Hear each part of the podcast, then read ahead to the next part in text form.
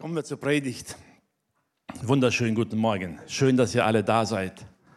Ich habe heute was ganz Einfaches. Wisst ihr, wir haben ja letzte Woche viele Themen, so Vision und vollgepackt. Heute kriegt ihr ganz einfache Kost. Entspannt euch also, lehnt euch zurück. Es geht einfach nur um ein Glas Wasser. Also einfach und solide. Letzten Sonntag saß ich da im Gottesdienst. Ralf hat gepredigt und ich hatte plötzlich ein paar Gedanken, die sind so unlogisch, dass ich es mir selber nie zugetraut hätte. Könnt ihr daran erinnern, Ralf hat da so einen Bodybuilder, einen Basketball auf die Bühne geholt. Ne? Hat man im Kopf. Und dann kam mein Gedanke, wie genial wäre es doch, wenn der eine Bodybuilding macht und sein Freund, sein Partner kriegt automatisch mit ihm Muskeln. Wäre doch cool, oder? Oder so, wir sind eine Familie und einer in der Familie macht Diät und alle anderen werden schlank. Cool. Einer ist erfolgreich und alle anderen werden mit ihm reich. Hey, das wäre doch so einfach und genial. Wir sind doch eine Familie. Wir kennen doch alle diesen Spruch, einer für alle. Ne? Warum müssen alle leiden? Es reicht doch, wenn einer sich quält.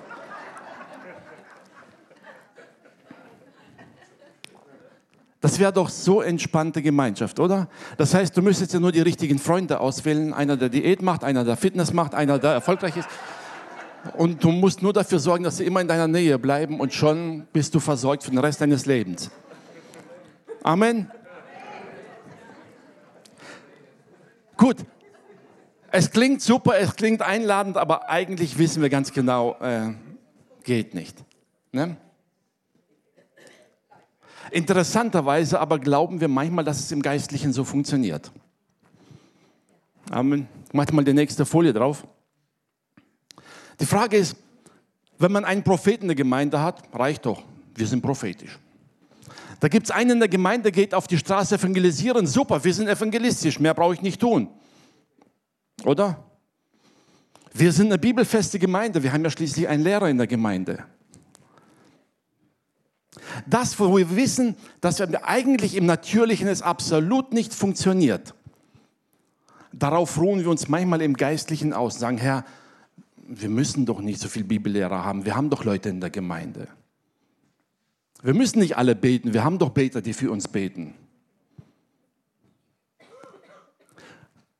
Und so verlassen wir uns gerne auf diejenigen, die Gott begabt hat und begnadigt hat und die unserer Meinung nach den Auftrag haben, das zu tun. Und damit ist der Bedarf der Gemeinde gedeckt. Aber genauso wie im Natürlichen funktioniert das im Geistlichen nicht ganz so einfach.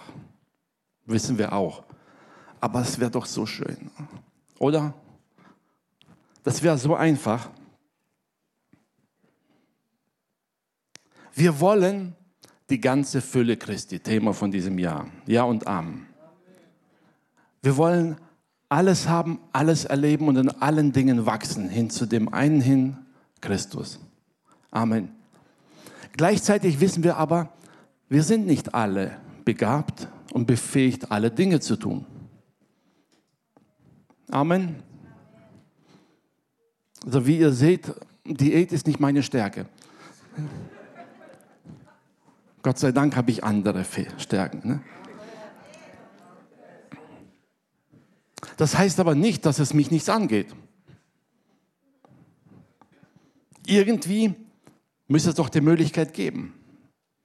Wir sind unterschiedlich geschaffen. Wir haben nicht alle die gleichen Interessen. Und trotzdem sagt Gott, dass wir alles haben sollen in der Gemeinde. Das heißt, letztendlich betrifft es ja doch mich in irgendeiner Form.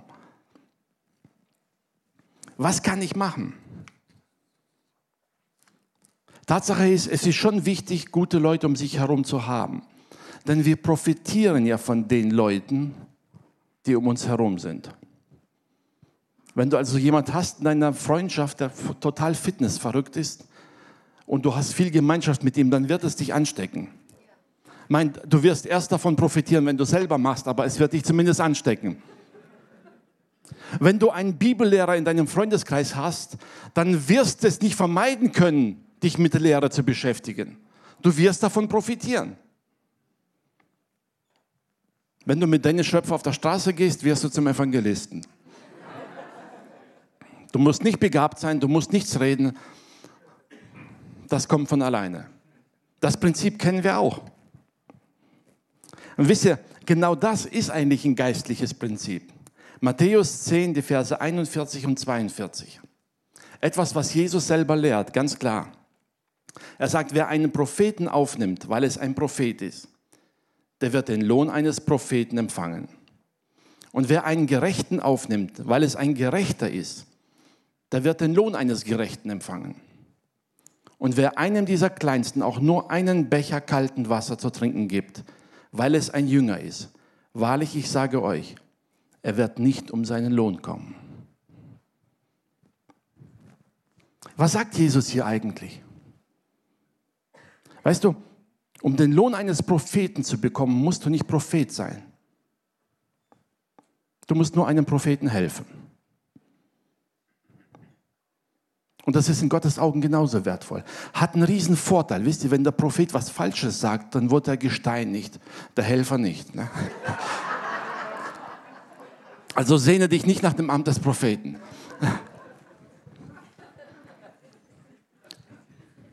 Wenn du viel Lohn haben willst, aber nicht Gefahr laufen willst, dass etwas passiert, musst du einfach denen helfen, die begabt sind und im Hintergrund bleiben und dann bist du sicher.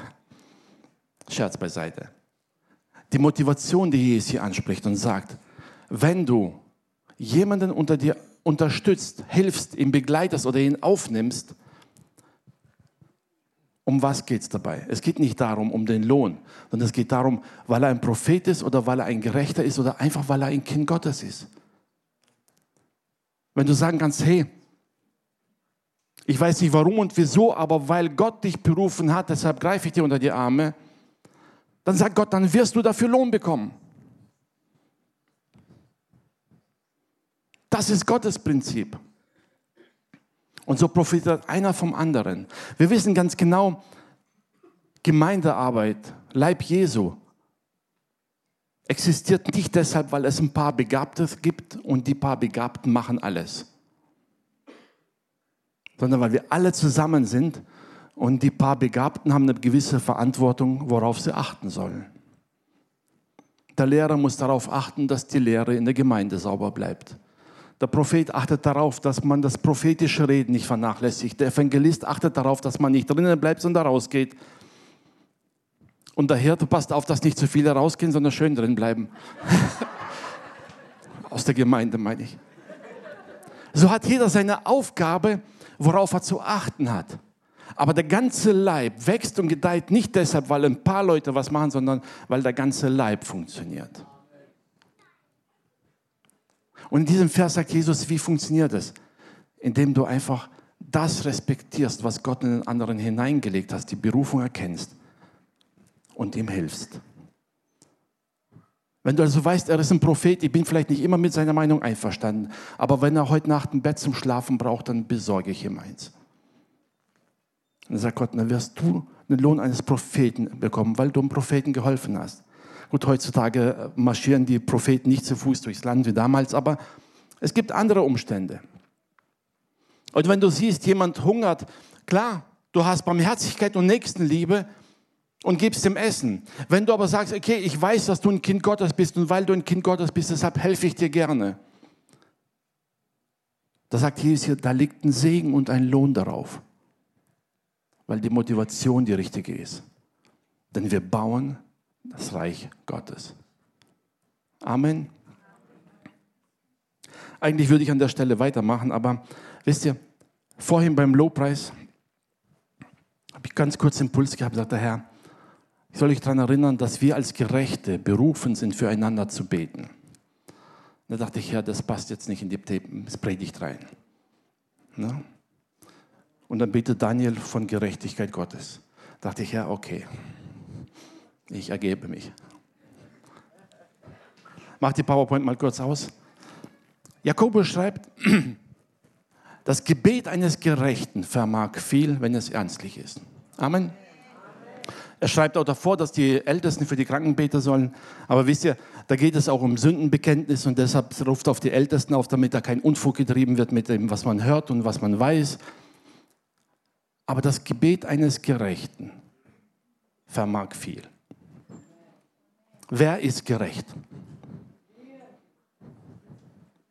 Sag mal ganz klar, wer von uns ist gerecht? Weißt du, warum ich dich frage? Weil Jakobus sagt, dein Gebet, wenn du gerecht bist, vermag viel. Amen. Er hat nicht gesagt, wenn dieses Gebet perfekt formuliert ist, theologisch einwandfrei ist. Er hat auch nicht gesagt, wenn du in dem Moment eine besondere Salbung fühlst, sondern allein aufgrund der Tatsache, dass du gerecht bist, vermag dein Gebet viel.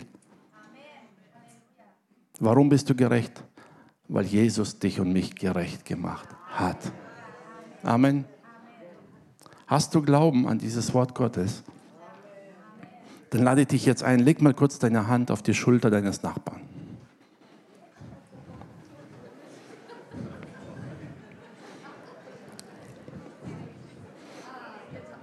Amen. Schließ kurz die Augen, lass uns gemeinsam beten. Vater, ich danke dir von ganzem Herzen für dein Wort, Herr. Und danke, dass wir uns auf dein Wort stellen dürfen, Herr. Und es ist nicht schwer. Es ist genauso wie einem einfachen Glas Wasser zu geben, Herr. So stellen wir auf diese Verheißung deinem Wort, Herr. Und wir als deine gerechten Kinder beten füreinander. Herr, und ich danke dir, dass du gerade jetzt aufgrund deiner Zusage Heilung bewirkst, Befreiung bewirkst, Herr, und Erneuerung bewirkst, Herr. Danke, dass du wirkst und dich offenbarst, Herr. Und da, wo Not ist, wirst du begegnen. Geist Gottes, du kennst jeden von hier, Herr. Du weißt, wo wir jetzt gerade den größten Mangel haben. Und danke, dass du da bist, Herr. Danke, Vater, dass auch am Livestream daheim jeder Einzelne jetzt erleben darf, Vater, wie deine Nähe kommt, wie deine Kraft kommt und Veränderung bewirkt, Herr aufgrund deines Wortes, Herr. Nicht, weil wir etwas Besonderes sind, sondern weil du uns gerecht gemacht hast, weil du es verheißen hast und wir aufgrund deines Wortes füreinander beten. Danke, Vater, in Jesu Namen. Amen. Amen. Gut. So. Dann machen wir weiter mit der Predigt. Ich möchte dieses Beispiel einfach für uns nehmen und uns mal zeigen, Berufung kann auch ganz anders gehen. Wisst ihr, wir denken immer so an diese ganz besonderen Leute, die durchs Land ziehen und alle rennen ihnen hinterher. Wir vergessen aber, dass der Auftrag Jesu, den wir haben, nicht durch Einzelne ausgeführt wird. Lukas 4, Vers 18. Den Vers kennen wir alle. Jesus kommt in die Synagoge und soll aus der Schrift lesen. Er nimmt die Schriftrolle, öffnet sie und liest diese Stelle. Und da heißt es, der Geist des Herrn ist auf mir, weil er mich gesalbt hat und gesandt hat, zu verkündigen das Evangelium den Armen, zu predigen den Gefangenen, dass sie frei sein sollen, und den Blinden, dass sie sehen sollen, und die Zerschlagenen zu entlassen in die Freiheit. Oder eine andere Übersetzung heißt, und die Nied äh, Unterdrückten freizusetzen. Das ist der Auftrag Jesu hier auf Erden. Jesus sagt selber hinterher zu dem Volk, dieses Wort ist erfüllt vor euren Augen. Ich bin gesandt, zu predigen das Evangelium den Armen.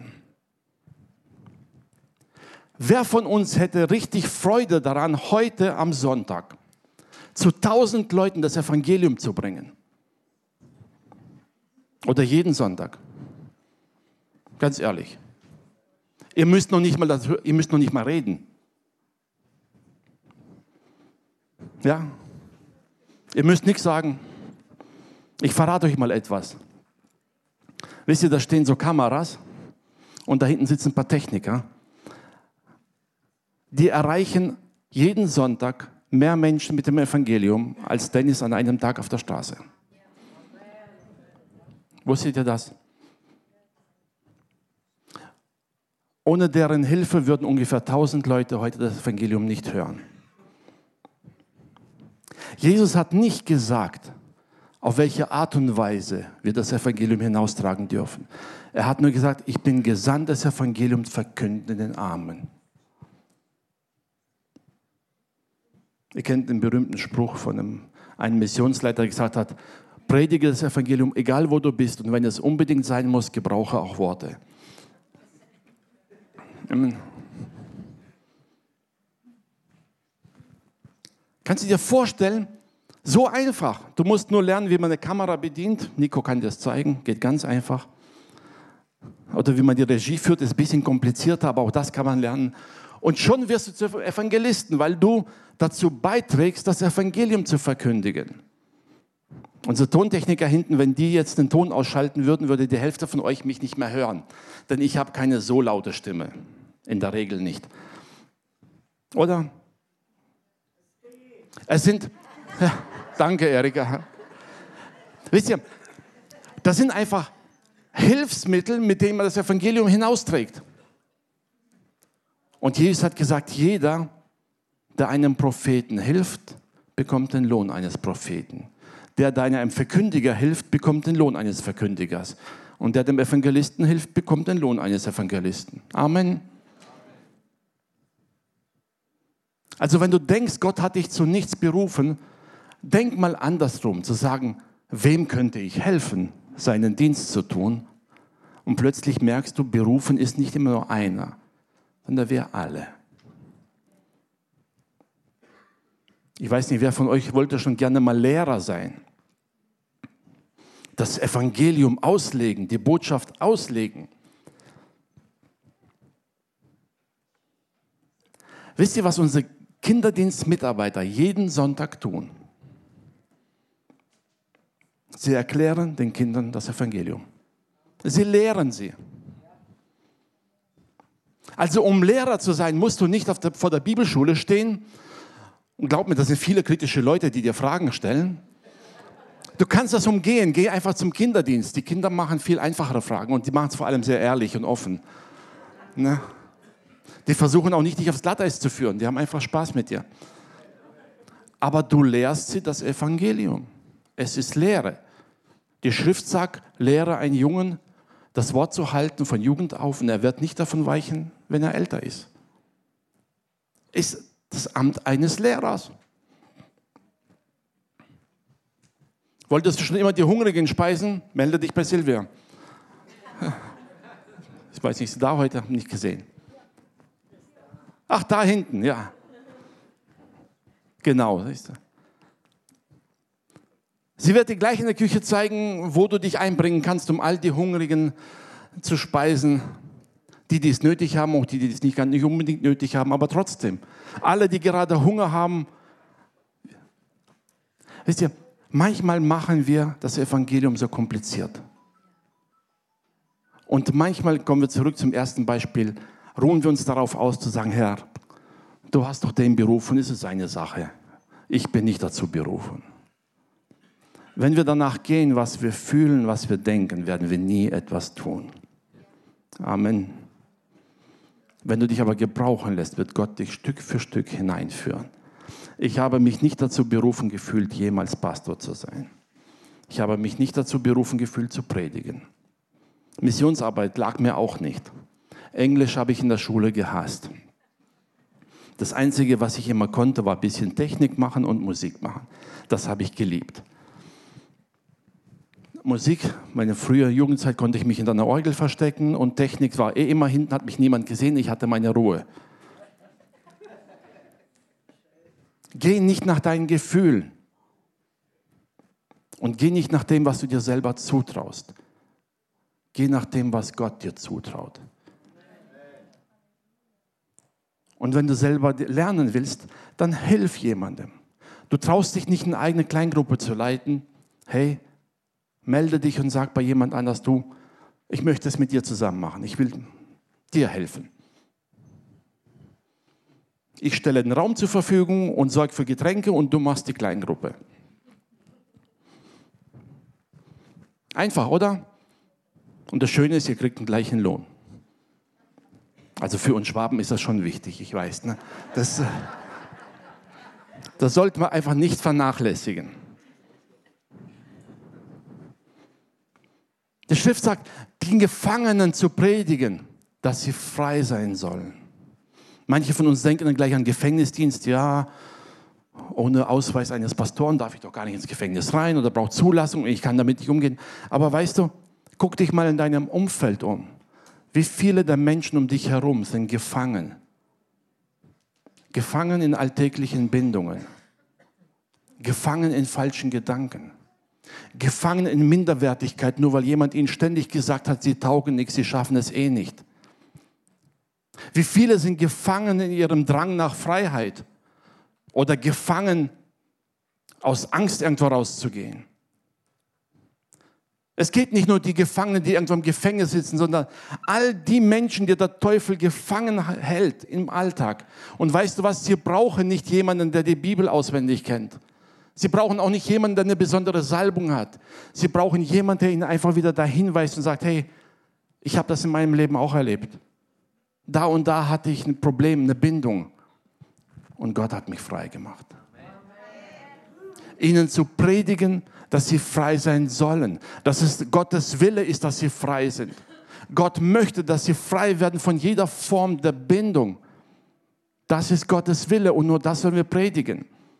Er hat nicht gesagt, dass wir sie frei machen sollen. Das ist nur eine Folge. Er sagt, wir sollen ihnen sagen, dass sie frei sein sollen, weil Gott es will. Was sagt er noch? Und den Blinden, dass sie sehen sollen. Natürlich ist es genial, wenn ein körperlich Blinder da sitzt und plötzlich sehen wird. Aber allzu viele davon haben wir nicht in unserem Umfeld. Aber wie viele sind blind für die Gnade?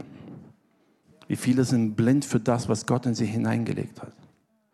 Wie viele stehen vor dem Spiegel und sehen nicht die Herrlichkeit, die Gott in uns Menschen gelegt hat? Wo er gesagt hat, ich habe dich nach meinem Ebenbild geschaffen. Man steht vor dem Spiegel und jammert, wie man aussieht. Ich weiß, wir Männer haben es da leichter. Ne? Wir, wir vergessen gleich wieder, wenn wir vom Spiegel weg sind, dann ist, ist man entspannter. Ne? Aber sag mal ehrlich, wie viele sind blind für das, was Gott in ihr Leben hineingelegt hat? Blinde, dass sie sehen sollen. Wie kannst du es machen? Indem du ihnen das zusprichst. Indem du ihnen wieder wieder sagst, was Gott in sie hineingelegt hat, was du in ihnen siehst, was Gott zu tun vermag, aber vor allem, wenn du Zeugnis gibst, wie Gott dich verändert hat, dass sie sehen und erkennen, das sind ganz einfache Mittel. Es ist genauso einfach, wie jemandem ein Glas Wasser zu geben, sagen, hier trink. Du brauchst keine allzu große Erkenntnis dafür. Du brauchst keine unglaubliche Ausbildung dafür. Du kannst es einfach tun, weil du weißt, ich bin ein Kind Gottes, er hat mich frei gemacht. Ich liebe diesen Satz, dieses Lahmen, der gefragt wurde von Schriftgelehrten, ist dieser Mann ein Sünder? Da sagt, ich habe keine Ahnung, ob er Sünder ist oder nicht. Ich weiß es nicht. Aber eins weiß ich, ich war blind und jetzt kann ich sehen. Du kannst das weitergeben, was du erlebt hast. Zu sagen, ja, die sollen sehen. Und die Zerschlagenen zu entlassen in Freiheit. Wenn du Menschen um dich herum siehst, die gequält sind, geknechtet, die zermürbt sind, die frustriert sind, richte sie auf. Dann wirst du die Zerschlagenen in die Freiheit führen. Das ist das Evangelium. Und nichts davon erfordert eine besondere Ausbildung. Es erfordert einfach nur Hingabe. Wisst ihr, und das Schöne ist dann, wenn wir uns darauf einlassen, merken wir plötzlich, wie das, was Gott in den anderen hineingelegt hat, mir zugute kommt. Genauso wie beim Fitness. Wenn du dich darauf einlässt, auf deinen Freund, der dich immer äh, mal nervt und sagst, okay, dann mache ich mal mit. In dem Moment, wo du mitmachst, tut es dir gut. Wenn du Diät mit deinem Ehepartner zusammen machst, tut es dir gut. Wir Männer haben ja einen Nachteil, wisst ihr? Wenn Frauen schwanger werden, essen wir mit. Dann kriegen die Frauen ihr Kind und das Gewicht ist weg. Der Mann kriegt kein Kind und das Gewicht ist nicht weg, er muss es abtrainieren. Alle Väter wissen, wovon ich rede, ja. Also ich sage es ehrlich, jedes Kind hat mich fünf Kilo gekostet.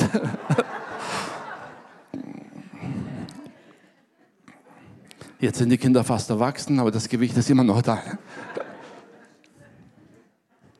Aber wisst ihr, in dem Moment, wo wir mitmachen, mithelfen, uns beteiligen, in dem Moment wird das, was Gott in den anderen hineingelegt hat, mir zum Segen. Aber wisst ihr, die Schrift auch sagt, wir sollen uns nicht mit falschen Leuten einlassen. Denn wenn wir uns mit Leuten einlassen, die bewusst sündigen, die Schaden anrichten und wir machen bei ihnen mit, kriegen wir es genauso ab. Amen. Aber das Negative kennen wir im Alltag zu gut. Ich möchte uns eher heute zum Positiven ermutigen. Ne?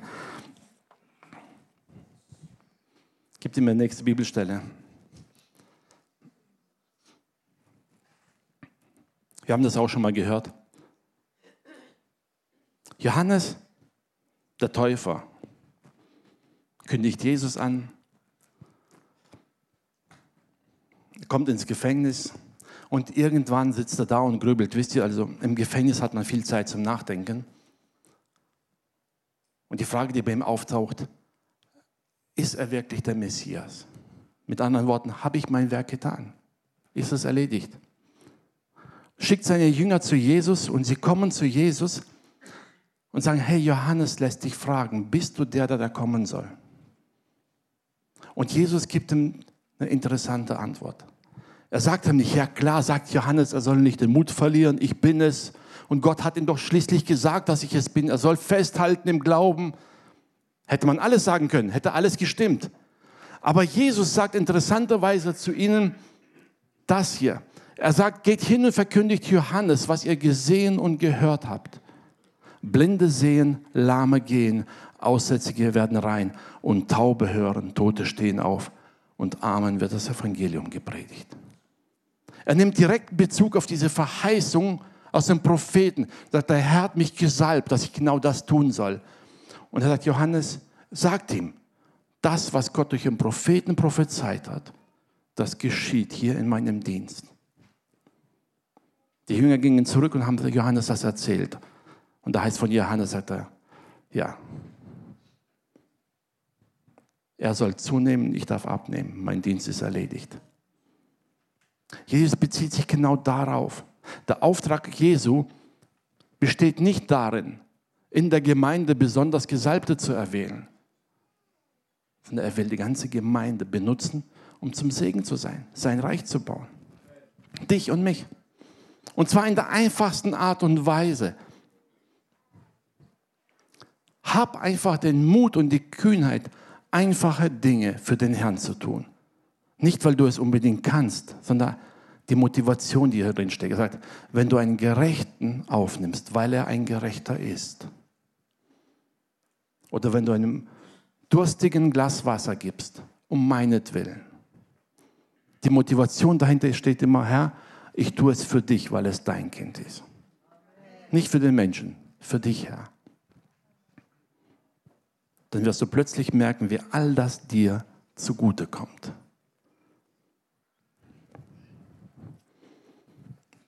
Du wirst stärker werden, du wirst fitter werden im Geiste. Und du wirst plötzlich merken, dass Gott in dich Fähigkeiten hineingelegt hat, die du früher nie gedacht hast. Weil Gott dich verändert, dich da hineinführt, Stück für Stück darin wachsen lässt. Und das, was du heute noch nicht siehst, wird sich plötzlich in deinem Leben offenbaren. Dinge, die du dir selber nie zugetraut hättest. Aber Gott kann sie tun. Jeder einzelne Dienst, egal was wir tun und wo wir es tun, hat nur den Zweck, Jesus zu offenbaren. Wisst ihr, wenn wir als Gemeinde das tun, das Evangelium den Armen predigen, die für die Kranke beten, den dienen, die in Not sind, Freiheit aussprechen den Gefangenen, dann repräsentieren wir ja nichts anderes als Jesus und wir sind ja der Leib Jesu. Das ist unser Job. Und je mehr und je besser wir es tun, desto mehr wird Jesus sichtbar und wir unsichtbar. Das ist unser Auftrag. Kommen wir zur letzten Bibelstelle. Lobpreisteam, ihr dürft schon kommen. Matthäus 5, Vers 16 heißt so, lasst euer Licht leuchten vor den Leuten, damit sie eure guten Werke sehen und den Vater im Himmel preisen. Wenn wir alles, was wir tun, um Jesu Willen tun, und den Menschen zeigen, dass wir um Jesu Willen bereit sind, für sie da zu sein, dann wird hinter allem und in allem unser Vater sichtbar werden. Und das ist unser Auftrag. Und da, wo Gott sichtbar wird, da, wo Gott handelt, da offenbart er seine Allmacht, seine Herrlichkeit, seine Kraft. Und das passiert wirklich im Alltag, überall. Ich möchte dich heute mal einladen, kurz in dich zu gehen und sagen, Herr, wo in meinem Alltag gibt es Menschen, denen ich diese Woche einfach was Gutes tun kann? Vielleicht ein Arbeitskollege, der immer so deprimiert ist. Zu sagen, hey, ich nehme mir mal Zeit hinzugehen, ihm zu sagen, dass er wundervoll geschaffen ist. Oder wenn du von jemandem weißt, der sich quält mit irgendeiner Sucht oder einer Gebundenheit oder auch, wie ich sage, von diesen Aussagen von anderen gebunden ist, zu ihm hinzugehen und sagen, du, auch wenn du es jetzt noch nicht verstehst, aber Gott will, dass du frei bist. Es ist nicht Gottes Wille, dass du dich quälst, dass du gebunden bist. Gott will, dass du frei bist. Wenn jemand leidet aufgrund von Sünden und Not, hinzugehen und zu sagen, es ist nicht Gottes Wille. Er ist nicht der strafende Gott, der dich bestraft. Er will, dass du frei bist. Er will, dass deine Sünde vergeben wird. Und in dem Moment, wo wir das tun, erfüllen wir den Auftrag Jesu mit den einfachsten Mitteln. Lass uns nicht darauf warten, bis Dennis genug Zeit hat, alle unsere Kollegen zu besuchen, um ihnen das Evangelium zu predigen. Nein, Gott hat dich und mich an den Ort gesetzt, wo er uns haben wollte, um für die Menschen da zu sein, die jetzt gerade in Not sind oder in Krisen sind oder die einfach vielleicht vor einer Entscheidung stehen, nicht wissen, wo geht es lang und dass Gott dich gebrauchen kann mit einfachen Mitteln und vertraue dem Herrn. Vertraue ihm. Er wird deine Schritte lenken, wenn du dich ihm zur Verfügung stellst. Und wenn du heute Morgen da stehst und sagst, Herr, ich traue mir aber nichts zu, dann nimm diesen Vers für dich. Gott will, dass du frei bist. Gott will dich, wenn du zerschlagen bist, aufrichten, damit du für andere ein Segen bist. Gott will dich freisetzen von Gebundenheit. Gott will, dass du gesund und stark bist und ihn preisen darfst. Amen. Jesus sagte, diese Krankheit ist nicht zum Tode, sondern Gott will sich dadurch verherrlichen. Stell dir vor, jede Krankheit in deinem Leben ist dafür da oder ist eine Möglichkeit, um Gottes Herrlichkeit zu erleben. Amen. Du wolltest bestimmt schon ganz oft Gottes Herrlichkeit erleben. Jetzt traut sich niemand Ja zu sagen. Ne? Sieh es so. Egal, was der Teufel dir einredet, sieh es so. Alles in deinem Leben, was der Teufel versucht, dir anzuhängen, ist eine Möglichkeit, dass Gott sich verherrlicht. Deshalb halb Vertrauen. Okay? Lass uns aufstehen. Vater, wir danken dir von ganzem Herzen für diesen Morgen, Herr. Danke für dein Wort, Herr. Herr, ich bitte dich, lass uns erkennen, Herr, dass dein Wort anzunehmen und umzusetzen genauso einfach ist, wie ein Glas Wasser zu nehmen und jemandem zu geben, der durstig ist. Ohne viel Leistung, sondern einfach aus Gehorsam heraus. Und dein Wort bleibt in Ewigkeit bestehen, Vater. Und was du verheißen hast, das gilt, Herr. Herr, ich bitte dich an diesem Morgen, dass du ganz neu in uns erwächst, diesen Eifer, dir zu dienen, dir nachzufolgen, füreinander da zu sein, Herr. Dass wir das nicht abschieben auf andere, sondern sagen, Herr, gebrauche mich. Gebrauche mich da, wo ich etwas tun kann, mit einfachsten Mitteln. Aber gemeinsam bauen wir dein Reich und erheben deinen Namen und wollen wirklich dich verkünden in dieser Stadt, Herr. Herr, ich danke dir, dass du auch heute beim Gebet schon Kranke geheilt hast, Gebundene freigesetzt hast. Und danke, dass du wirken wirst auch weiterhin durch deinen Geist, Herr. Während wir dich jetzt anbeten, Vater, wissen wir, du bist da. Und dein Heiliger Geist wirkt in uns, in unseren Nachbarn, in unserem Nächsten, in unseren Familien. Und in allem sollst du allein gepriesen werden. Hab Dank dafür, Herr. Amen.